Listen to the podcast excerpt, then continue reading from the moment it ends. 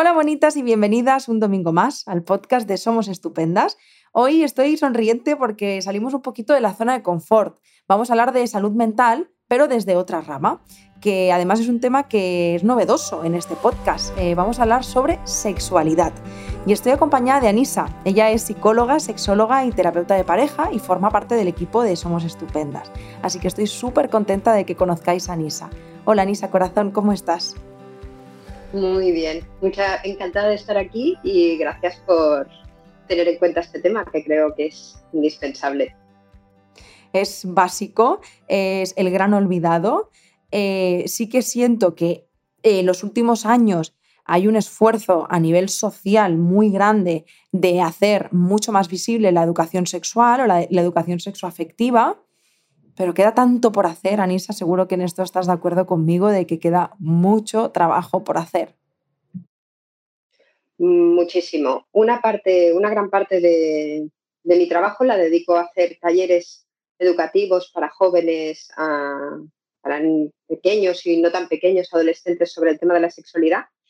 Y es increíble el feedback que te dan los más jovencitos o los adolescentes, incluso los adultos, en relación a esto, cuando les, se crea el espacio para poder hablar, cuando se vaya más allá del significado de lo primero que nos viene a la cabeza cuando escuchamos sexualidad, eh, cuando nos permitimos ver qué hay ahí detrás, eh, encuentras emociones, eh, inseguridades, mm, placeres, fantasías, miedos, dudas, desconocimientos, conocimientos digamos, no equivocados, pero sí que no nos están ayudando. Entonces, poder desengranar todo esto nos permite em, fomentar la construcción de una sexualidad más sana. Pues mira, fíjate, Anisa, que esto me lleva a la primera pregunta que me gustaría plantear, porque se habla mucho de sexo. Hablamos de sexo, hablamos de follar y hablamos de lo que tú quieras, pero no hablamos de sexualidad desde un aspecto saludable y, aquí es donde entran muchas dudas de, es que, ¿qué entendemos por sexualidad realmente? Vamos a empezar, si quieres, abarcando, abriendo este paraguas en qué entendemos por sexualidad. Esa es una pregunta que siempre que hacemos alguna actividad, un taller o lo que sea, es una pregunta que me encanta hacer y que la gente conteste con lo primero que te venga a la cabeza que muchas veces, eh, digamos que ese primer concepto mm, nos puede dar eh, mucha información en el sentido de qué hemos aprendido que es la sexualidad, o lo que más nos ha bombardeado, o aquello con lo que más lo relacionamos. No significa que sea nuestro único significado, pero ya nos está dando pistas eh, a nivel estadístico, si hablo un poco desde mi experiencia con, los talleres o el poder trabajar con muchísimas personas, cuando les hago esta pregunta, la palabra estrella es sexualidad igual a sexo. Entonces aquí viene la segunda pregunta, ¿y qué es sexo? Entonces, lo primero, ¿no? Siempre insisto, en lo primero no está ni bien ni mal, simplemente lo primero, ¿no? Cuando relacionamos sexo, entonces nuestro cerebro indispensablemente se va a la parte genital y a la parte de relación sexual y en concreto una relación sexual, la penetración. ¿Por qué motivo? Bueno, mm, una relación sexual que más se ha visualizado, de la que más se ha hablado, que más se ha permitido poner encima de la mesa, ya sea como algo bueno o algo malo, pero ha sido, eh, por suerte o desgracia, no quiero etiquetar en esto, la central a lo largo de la historia, pero eso no significa que sea la única. Por eso hay una parte en la que cuando definimos sexualidad tenemos que hablar de las dimensiones de la sexualidad. Entendemos que la sexualidad tiene una parte biológica, una parte relacionada con el sexo biológico, con los genitales, pero también con el cuerpo. Cómo es cada cuerpo, cómo funciona, cómo, qué respuestas puede tener ese cuerpo a nivel de placer, a nivel de estímulos, a nivel de sensaciones. Eh, pero hay una parte biológica, es cierto, ¿no? Y por eso no es tan extraño que haya sido tan fácil la sexualidad cree esa asociación.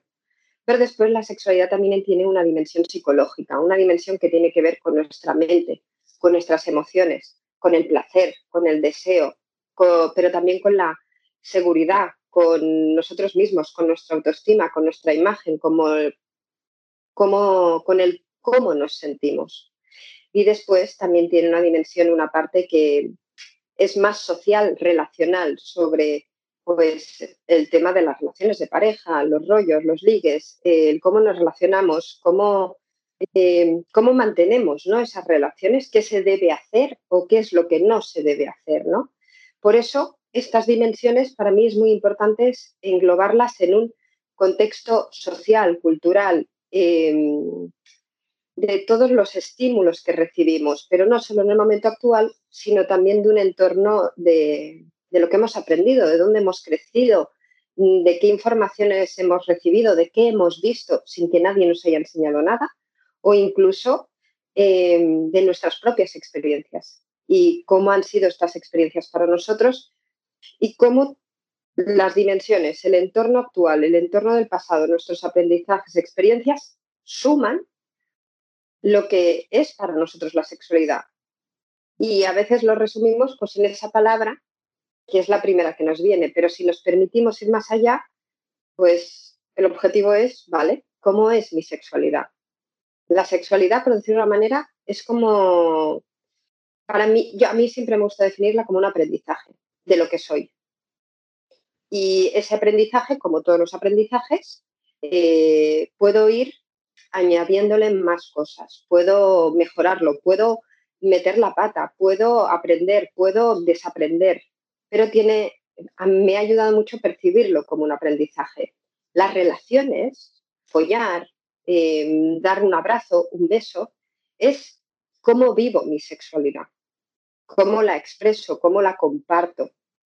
Pero entre estas dos partes, em, lo que nos puede ayudar es establecer un canal, conocernos, ser conscientes, no juzgarnos, permitirnos y después lo llevo al otro lado, ¿vale? ¿Cómo pongo todo esto en juego?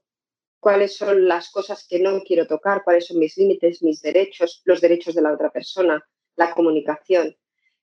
Todos esos elementos para mí son indispensables de la sexualidad, de una buena sexualidad, sin etiquetar en la comunicación tiene que ser así o de esta manera. No, no. El simple hecho de empezar a permitirnos que haya comunicación, hablar de sexualidad en vez de solo hacer. Ojo, resumen. Hija vaya resumen. Qué maravilla. O sea, eh, no, no, lo has explicado muy, muy bien. Y reconozco, ya me adelanto, podcast especialito donde los haya para mí. A mí el tema de la sexualidad me remueve mucho. Estoy muy de acuerdo contigo en lo que has dicho de que es un viaje, es un aprendizaje es un mirar hacia adentro. Eh, yo entiendo, entiendo y sé, gracias a mis procesos de terapia, que el haber sufrido abusos en la infancia, pues imagínate el constructo y el significado que yo le había dado a la sexualidad, que le había dado y que le, y que le sigo dando. O sea, quiero decir que he tenido que trabajarlo y sigo en ello, porque no es una cosa de, dos días. O sea, cómo las experiencias que vives, es que justo lo que has dicho, ¿no? Lo que, el, cómo tus experiencias, tu entorno, cómo eh, te hacen darle un significado totalmente diferente y que al final aquí no se trata de encontrar algo que sea mejor o peor, sino de darle el significado que sea más saludable para nosotras mismas. Em, claro.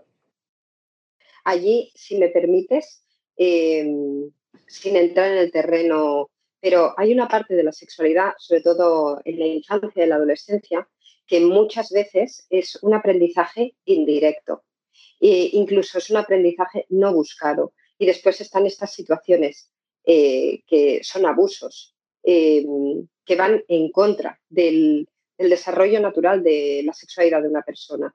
Eh, pero, por desgracia, van a estar en nuestro sistema de aprendizaje. Van a estar ahí. Entonces es muy importante muchas veces eh, a veces escuchas y dices, bueno, no pasa nada, ¿no? Pero ya, ya no de abuso, sino cosas incluso, bueno, son niños, no pasa nada, ¿no? Y es común.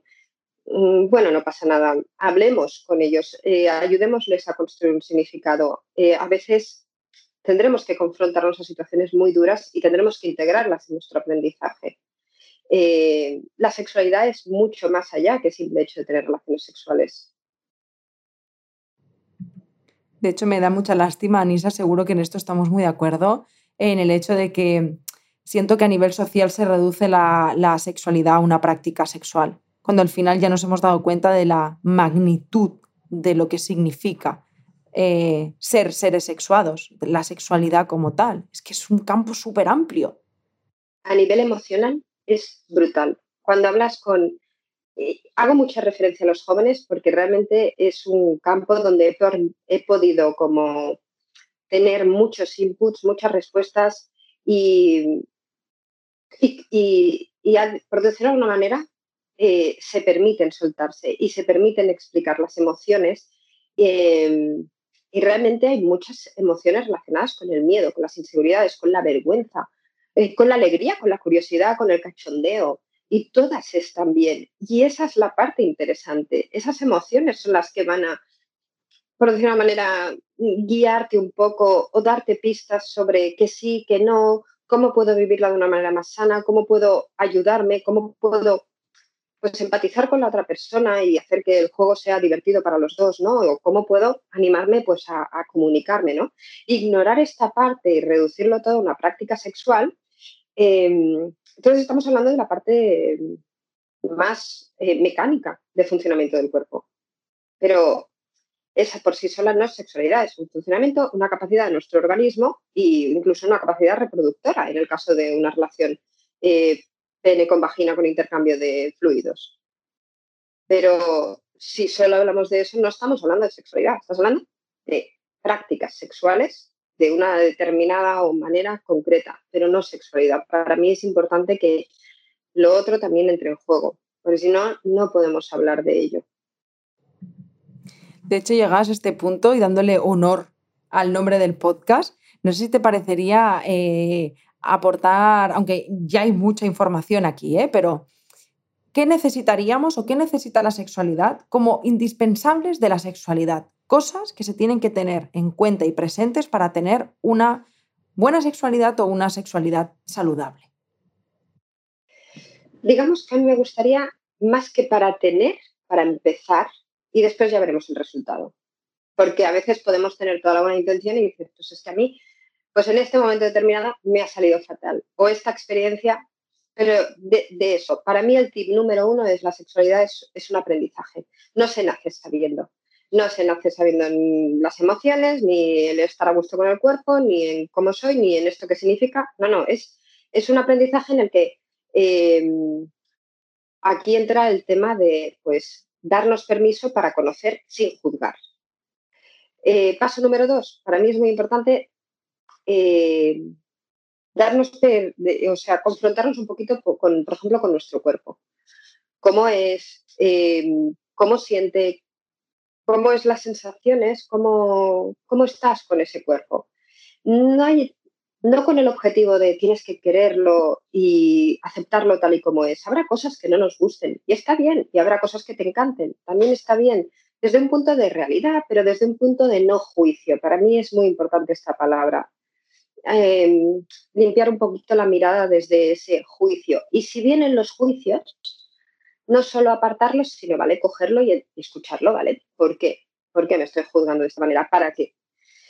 Eso sería como una segunda parte del trabajo, que no es fácil. ¿eh? Después, eh, pasamos del cuerpo a la mente, ¿no? Hay veces que la gente me dice, no, primero la mente y luego el cuerpo, por donde quieras empezar.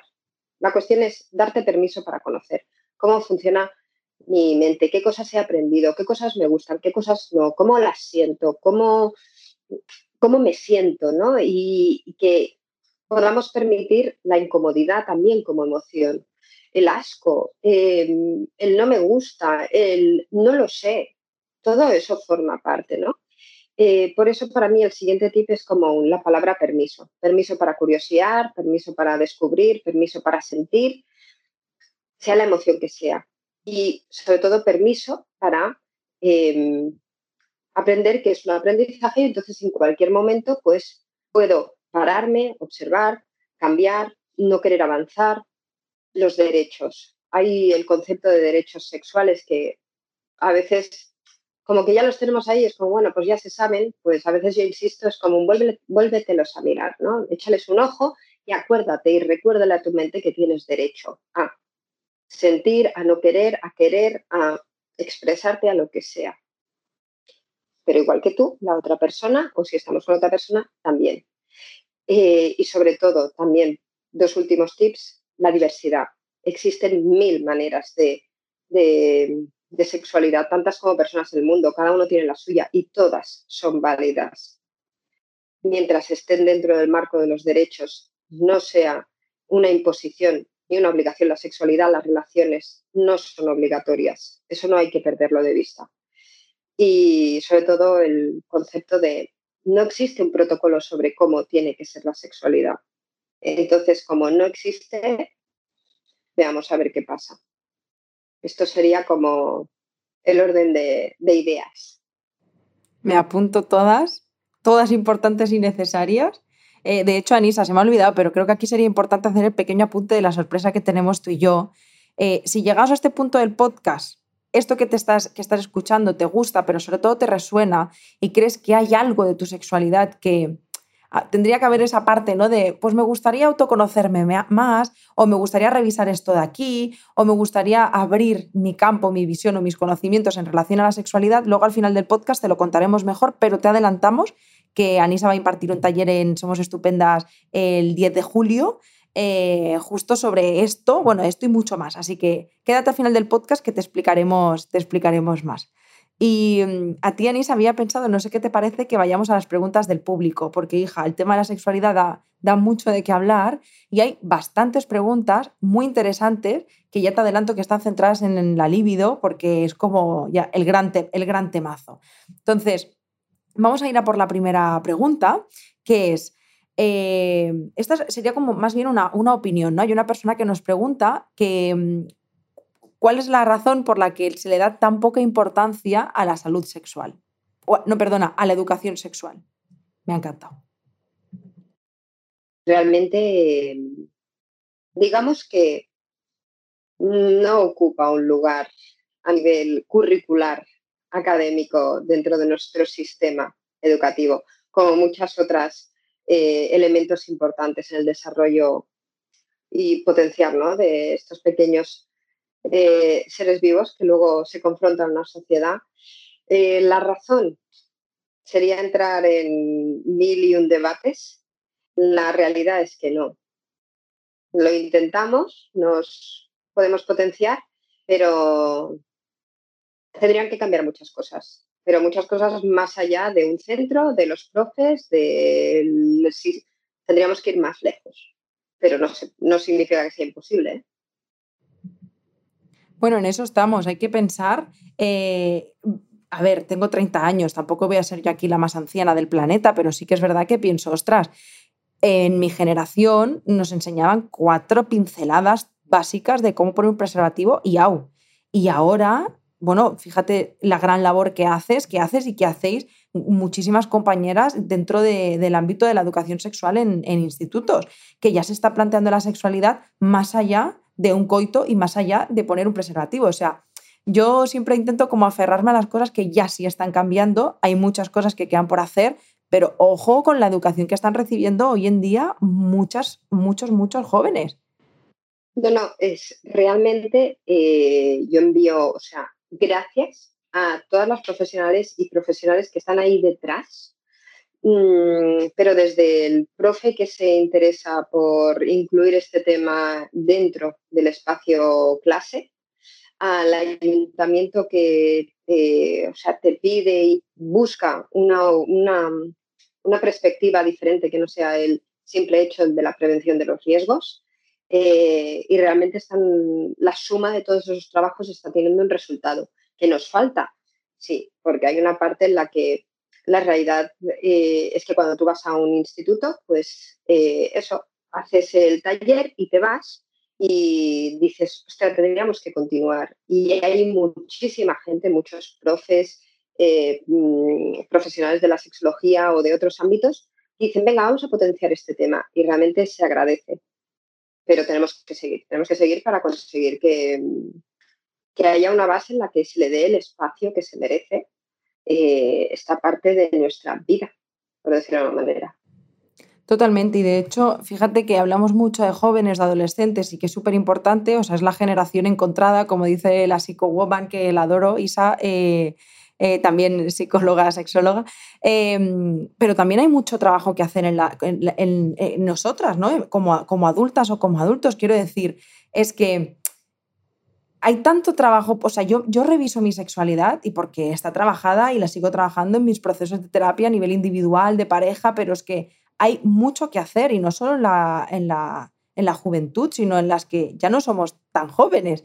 Eh, de ahí, por ejemplo, la importancia, que antes comentábamos lo del taller, pues la, la mala suerte aquí es que tenemos que hacer un esfuerzo de nuestra parte por adquirir esos conocimientos y, ampliar eh, nuestro campo de la sexualidad de forma mm, personal, o sea, como decidiendo nosotras, haciéndolo por nuestra cuenta, porque a nivel social no vamos a recibir esa educación en ningún sitio y cargamos con una generación que no ha recibido ningún tipo de información jamás. Así que es lo, es, yo creo que también es como nuestra responsabilidad personal, ¿no? Eh, formarnos en este y conocernos en este ámbito tan, tan importante de nuestra vida. Totalmente. Cuando hacemos talleres con padres, eh, claro, dicen, ¿qué tenemos que hacer? digo, no, no, es que ya habéis hecho mucho, lo que a lo mejor no hemos sido conscientes y a veces tomar conciencia y esa responsabilidad, porque nuestro primer entorno va a ser nuestro primer foco de información y, sobre todo permitirnos y acordarnos de que es un proceso, que no se acaba y que hoy puedo aprender de esta mañana, de esta manera, mañana de otra y pues como objetivo, ¿no? Permitirnos hacer ese aprendizaje y acordarnos de hacerlo, ¿no? vamos a, meterle caña a, este tema, metiéndonos ya en la manteca, que es el tema de la libido. Hay dos preguntas sobre esto. La primera es el gran temón, que es cómo aumentar la libido. Preocupación donde las haya, ¿eh? Sí, realmente es uno de los temas estrella, ¿no? El deseo, el libido, el deseo, las ganas. Eh, es difícil es difícil en el sentido de que muchas veces tenemos una idea predeterminada de cómo tiene que ser el deseo. También nos han enseñado cómo funciona eso y nos han dicho cómo tiene que funcionar. Y si tú no cumples estos criterios, eh, vas a ir mal. Eh, para poder potenciar la libido, lo, que pondría encima de la mesa la primera propuesta es, vale, ¿cómo? ¿Cómo crees que funciona tu libido, tu deseo? Em, cómo lo notas, cómo lo, gestionas cuando aparece, eh, qué te lo provoca, eh, cómo crees que debería seguir viniendo, es decir, investigar un poquito sobre cómo es ese líbido. Después, eh, haríamos un poquito, trabajaríamos un poquito la idea de, a nivel más objetivo, cómo funciona el líbido, ¿no? Esto es una de las partes centrales del taller que haremos, ¿no? Pero como pequeño avance es como si te comentáramos ahí como dos grandes líbidos. Uno que viene, pues, eh, podríamos decir como por arte de magia, más relacionado con nuestro sistema hormonal, con una respuesta de nuestro organismo, y hay otro que eh, se puede buscar. En el que se puede buscar, ahí es donde viene la pregunta, ¿vale? ¿Qué, cuándo, cómo, dónde, con qué? Mm, no solo a nivel corporal o a nivel genital, sino cómo trabajo este de aquí arriba, pues para que se sienta pues a gusto, se sienta cómodo, se sienta con ganas de, y entonces el cuerpo puede ir ayudando en esa búsqueda.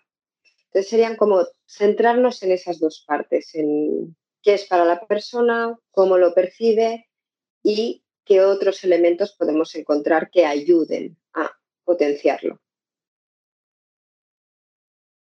Pues siguiendo con... Sí, de hecho me ha, gustado mucho lo que has dicho. la libido justamente es una de las cosas que se va a trabajar en el taller eh, en profundidad, así que si es eh, la tarea pendiente, pues encantadas de, que puedas estar.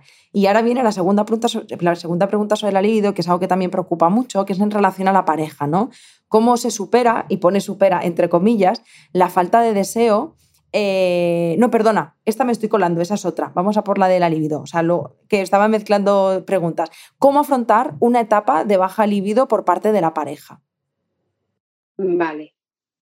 la primera propuesta sería que la pareja pudiera hablar del tema. Porque muchas veces hay una sensación de, bueno, mm, no tengo ganas y se queda ahí el tema. Eh, entonces, primera fase, poder hablar del tema, de qué está pasando, cómo te sientes, eh, bueno, entender que pueden haber etapas de menos ganas de buscar, de menos eh, energía, e incluso a nivel hormonal, pues mm, menos ayuda, por decirlo de alguna manera. Pero la primera fase sería como una especie de conversación. Después, poder estar, crear momentos. Una cosa es que no estemos en un momento de baja libido y otra es que la intimidad, el espacio de pareja se abandone porque no hay líbido o porque está en una etapa más baja. Eh, entonces, el poder seguir cuidando de esta relación de pareja eh, también nos dará otros elementos. Y finalmente, veríamos si realmente solo estamos ante una etapa de falta de deseo o es algo que a la pareja está creando conflicto o tenemos que empezar a trabajarlo. Sería como el esquema. No sé, aquí hago un pequeño inciso, Anisa, porque no sé si tú te lo has encontrado mucho en terapia de pareja, pero yo por lo que he vivido, situación personal y en mi entorno, el hecho de que haya un miembro de la relación que tenga más deseo que la otra persona es el gran temazo de las discusiones, de la falta de entendimiento, de que potencie la baja autoestima de la persona que es rechazada, y lo digo entre comillas, por no saber expresar qué me pasa, ni siquiera saber por qué me pasa. Eh, suele ser muy complicado, ¿eh? Claro, a veces en ese punto eh, la situación realmente se ha, hecho, se ha hecho una bola potente, porque eh, mucha gente me describe ¿no? como una sensación como de, de, casi un nudo aquí, de ya no saber qué, o sea, de en vez de ir a buscar ganas, lo que se sienten es con una frustración y una impotencia enorme, ¿no? Em, pero muchas veces cuando son dos, a veces en terapia lo que pasa es que cuando alguien tiene mm, baja libido, eh, viene uno a terapia. La parte que tiene el problema, como me suelen decir. Cuando hablamos de sexualidad es una terapia de pareja, si hay pareja, ¿eh? Eh, es una terapia donde incluye a los dos, a los dos miembros de la relación porque es algo que es importante, ¿no? me acuerdo de una, una persona que me decía, ¿no? Es que intento estar al ritmo de la otra persona. Y era común, porque es lo correcto. Era común, espera, ¿por qué tiene que ser lo correcto, no? Eh, por eso es tan importante para mí entender cómo entiende esa persona el deseo, el líbido, cómo funciona. Eh, incluso si es una relación de pareja, que, se puedan escuchar y, empezar a hablar de allí, ¿no? Porque si lo que estamos esperando es que venga el deseo, mm, pero no le hemos dado ese espacio de comodidad, de tranquilidad, de, conversación, que a veces es difícil.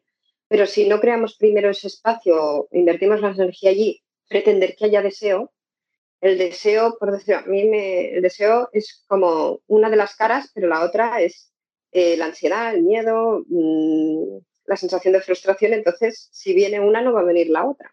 O es muy difícil. Una cosa es un poco de nervios y tal, y la otra es que estemos sintiendo casi una sensación de ansiedad. El deseo no va a venir. Entonces, para poder gestionar eso, primero tenemos que trabajar en esta fase de, de un espacio de comodidad, aunque parezca más lento pero la vía de, venga, tienes que tener ganas, mm, las va a hacer desaparecer probablemente.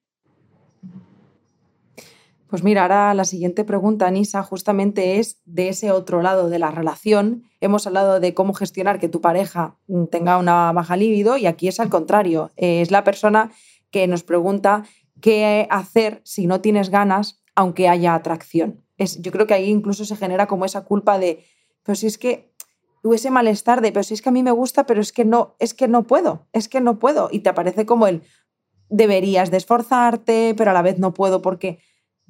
Eh, fíjate, es que empatizo mucho con la pregunta porque es que he estado, he estado y estoy muchas veces ahí atrapada, ¿no? Que es que se pasa muy, es muy angustioso dentro de la relación estos, estos bucles. Sí, hay una, una norma no escrita que es como em, si te gusto, me lo tienes que demostrar, por ejemplo, con ganas. Y es como un sí, ¿no? O si me quieres. Eh, muchas veces nos las aplicamos a nosotros mismos. Si me gusta, me tendría que estar haciendo chiribitas un poco todo, ¿no? Y saltar a, saltarle al cuello como si no hubiera mañana. Es como, no, a lo mejor te apetece mirar, a lo mejor te apetece pues fantasear, o a lo mejor te gusta, pero eso no significa que tenga que tener ganas. Una cosa es la atracción, el gustar, el, amor o el enamoramiento, y otra cosa es eh, la excitación, el deseo, que van vinculados, ¿eh? es decir, mm, no vamos a engañar a nadie, no es que vayan una por un lado y otra por otra, pero son conceptos que a veces, pues, existe un canal de comunicación más rápido por X motivos y aparece esa excitación o ese inicio del deseo y después esa excitación, ¿no? Pero a veces no, no tiene por qué. Entonces es como si viniera una persona con esa duda, principalmente sería como una espera. Primero, demos permiso a que te guste y no estar observando, ¿no? Esto, ahora la, pondré un ejemplo que puede ser como un poco exagerado, pero es como eh, en el sexo masculino se observa mucho mejor, por ejemplo, el hecho de tener una erección, ¿no? Es más fácil de ver. Es como una, la respuesta sexual se ve, se ve automáticamente, eh, que puede también venir por otras causas, pero si es por excitación, pues vemos la respuesta. Es como si una persona de, con genitales masculinos estuviera eh, como me gusta alguien, tiene que haber una erección, pero su cabeza estuviera mirando todo el rato a ver si tengo la erección, ¿no? Entonces estás dejando de mirar a la persona que te gusta. Entonces hay menos probabilidades de que eh, estés como potenciando el estímulo o eso que te puede gustar o que te puede permitir activar, empezar a activar la mente.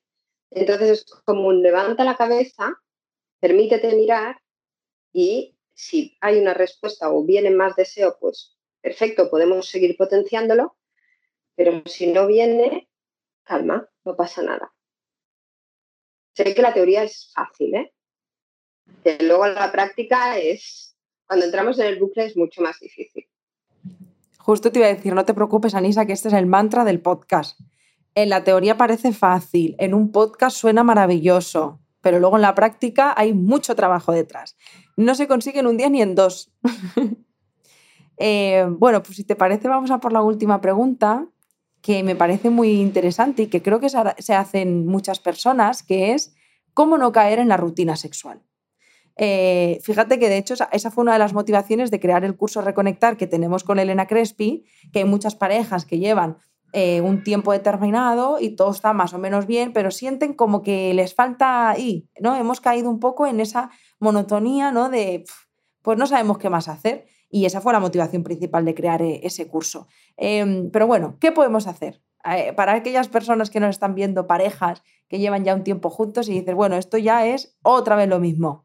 ¿Qué les decimos? Eh, yo siempre propongo como una lluvia de ideas. ¿Qué hacíais antes? es como, venga, rescatemos cosas que funcionaban, pero cosas pequeñitas, desde un detalle, algo que dices, bueno, a veces no hace falta, pues no, irnos a las Maldivas, no, bueno, pero es que ahora no podemos. Vale, pero podemos recuperar algunos pequeños detalles que, hacían que fuera eso, diferente, y empezaría por allí. Si te fijas, es como, pues me voy al pasado, busco cosas que, que a lo mejor he dejado de hacer y que me parecían que me gustaban y las traigo al presente. Y después ya, porque mucha gente se va a innovar, como, venga, vamos a hacer algo diferente, algo que no conocíamos, a ver si nos gusta, ¿no? Y es como, genial, pero es como, venga, primero recuperemos cosas que ya tenemos conocidas y después, si te apetece innovar, o, y a veces hay que, yo propondría siempre empezar por pequeños detalles. Desde, pues a lo mejor nunca me he tapado los ojos, pues empecemos por taparnos los ojos. A lo mejor nunca siempre he seguido una estructura, pues mejor démonos permiso para cambiar ese orden, ¿no? Eh, a lo mejor, ah, pues, ostras, pues podríamos hacer, combinarlo con otro juego, pues con comida, con una cena, con, empecemos por ahí, cosas conocidas, fáciles, que nos funcionaran o que son asequibles, eh, que son cercanas. No cosas que digas, uh, yo no sé si quiero esto todavía. Bueno, yo empezaría, la propuesta sería empezar por ahí. Me gusta mucho lo que dices y es que de pronto me vienen algunas parejas a la cabeza, no todas, ¿sí? pero algunas, que de pronto dicen, vamos a innovar, vamos a un club swinger, que dice, bueno, igual no hace falta, ¿eh? Igual, igual no hace falta empezar por ahí. No, y, es que realmente a veces tienes ganas, pero dices, hostia, pues me puedo sentir realmente indígena, como muchísimo rechazo hacia ciertas cosas que para mí como que estaban muy bien en mi fantasía, pero luego en la práctica dices, no lo sé. Eh, o no, o te puedes sentir súper cómodo, cómoda. Entonces es como, vale, pero antes de ir del 0 al 10, pasemos por el 1, 2, 3, 4, 5 y después ya hasta donde quieras ir. Pues haremos eso, Anisa. Nos vamos a empezar por cositas pequeñas, que yo sí que digo ahí, oye, ahora que eso está muy bien trabajado con mis terapias de pareja, funciona. Y realmente ayuda muchísimo. Eh, bueno, incluso diría, no, no, solo en el ámbito eh, de sexo como práctica, eh, manifestación de nuestra sexualidad o máxima expresión de la sexualidad, es que creo que ayuda también a, fomentar el compromiso, a crear vínculos. Mm, como diferentes, ¿no sabes? Como que se siente que tiene, aporta muchos beneficios a la relación en general, no solo en el ámbito sexual, sino también en términos de afectividad. O sea que probar, eh, recuperar aquellas cosas que antes hacíamos y ya no hacemos, aunque sean cosas sencillas, el pasar más tiempo juntos, mirar, mirar a tu pareja a los ojos, eh, pues al final reconectar con nuestras parejas eh, ayuda muchísimo, claro que sí. No hay nada más que añadir, ¿eh? Creo que lo has explicado, muy, lo has cogido muy bien y yo, lo dejo ahí. Nada, yo voy poniendo ahí mis muletillas desde mi cero experiencia. O sea, quiero decir, yo como paciente a ver qué cosas me han podido ayudar a mí. Eh, pues mira, Anisa, últimos minutillos para aquellas personas que nos estén escuchando y digan, oye, esto del taller me ha llamado la atención, que os recordamos que es el sábado 10 de abril a las 11 de la mañana. Si no podéis asistir... De julio, de julio. Yo es que, perdona, es que no sé en qué día vivo. 10 de julio, sábado, sábado 10 de julio a las 11 de la mañana. Si no puedes asistir o no podéis asistir, no pasa nada, porque tenéis 30 días para acceder al contenido. Eh, Anisa, ¿qué nos vamos a encontrar? O sea, ¿qué personas podrían ir a este taller? Por de alguna manera, cualquiera que se permita o no incluso cualquiera que quiera poner el concepto de sexualidad encima de la mesa. Eh, en el taller pondremos este concepto, qué significa. Eh, nos iremos hacia la línea del deseo, hacia la línea del deseo, eh, cómo puedo buscarlo, ¿Qué, ingredientes necesito.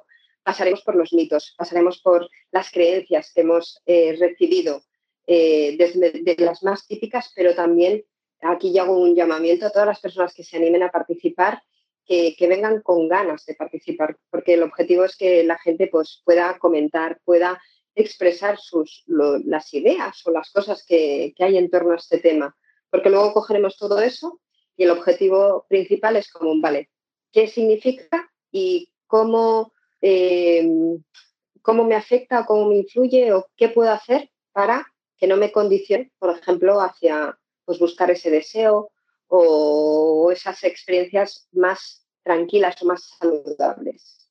Ojalá que os animáis muchas, muchísimas, que pongamos, como ha dicho Anisa, sobre la mesa algo tan importante como es la sexualidad y que ya hemos visto que la sexualidad no se trata de prácticas, no se trata de, de si hacemos mejor esto o lo otro, es que no se trata de eso. Vamos a ampliar esta visión, vamos a ir un poco más allá y vamos a contemplar la sexualidad con la magnitud que merece eh, y vamos a darle respuestas a cosas que igual ahora ni nos planteamos, ¿no? Es que ¿por qué no tengo ganas? Bueno, vamos a revisar también un poco tu estilo de vida, eh, eh, cómo vas de niveles de estrés, de, o sea, es que todo influye, la sexualidad está conectada con todo lo que hacemos.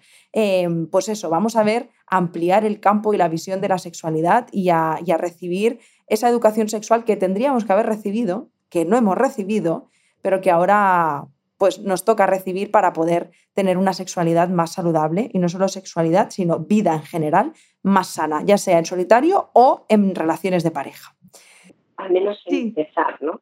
Al menos eso, que al menos empezar y que a partir de ahí cada uno, pues, con el momento, las ganas que, se encuentre y pueda. 100%. Jo, pues Anisa, muchísimas gracias Gracias por compartir todo lo que has compartido con nosotras. Em, de verdad que me llevo muchísimos aprendizajes. Un gusto, como siempre, compartir contigo cualquier cosa, especialmente un podcast, nuestro primer podcast. Espero que sea el primero de muchos y que de verdad que te lo agradezco mucho, mucho.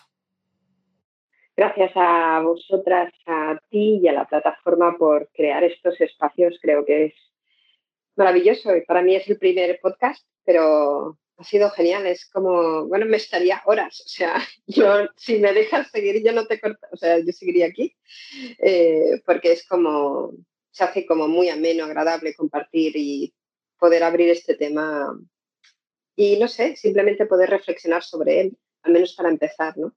Muchas gracias, de verdad. Pues nada, ojalá que vuelvas y vamos a hablar, cuando vuelvas, si vuelves, espero que sí, podemos hablar de cosas más, más, más eh, concretas, porque fíjate que ya sabes que el tema de la sexualidad es el gran desconocido eh, y seguro que surgen muchas dudas y que de pronto nuestras estupendas nos proponen otros temas para hablar. Así que esta es tu casa, ya lo sabes. Gracias. pues a vosotras, eh, pues como cada domingo, muchísimas gracias, gracias una y mil veces por escucharnos, por compartir el podcast, por ayudar a que la salud mental llegue cada vez a más y más y más personas. Así que mm, nada más, gracias de corazón y nos escuchamos y nos vemos el domingo que viene. Chao.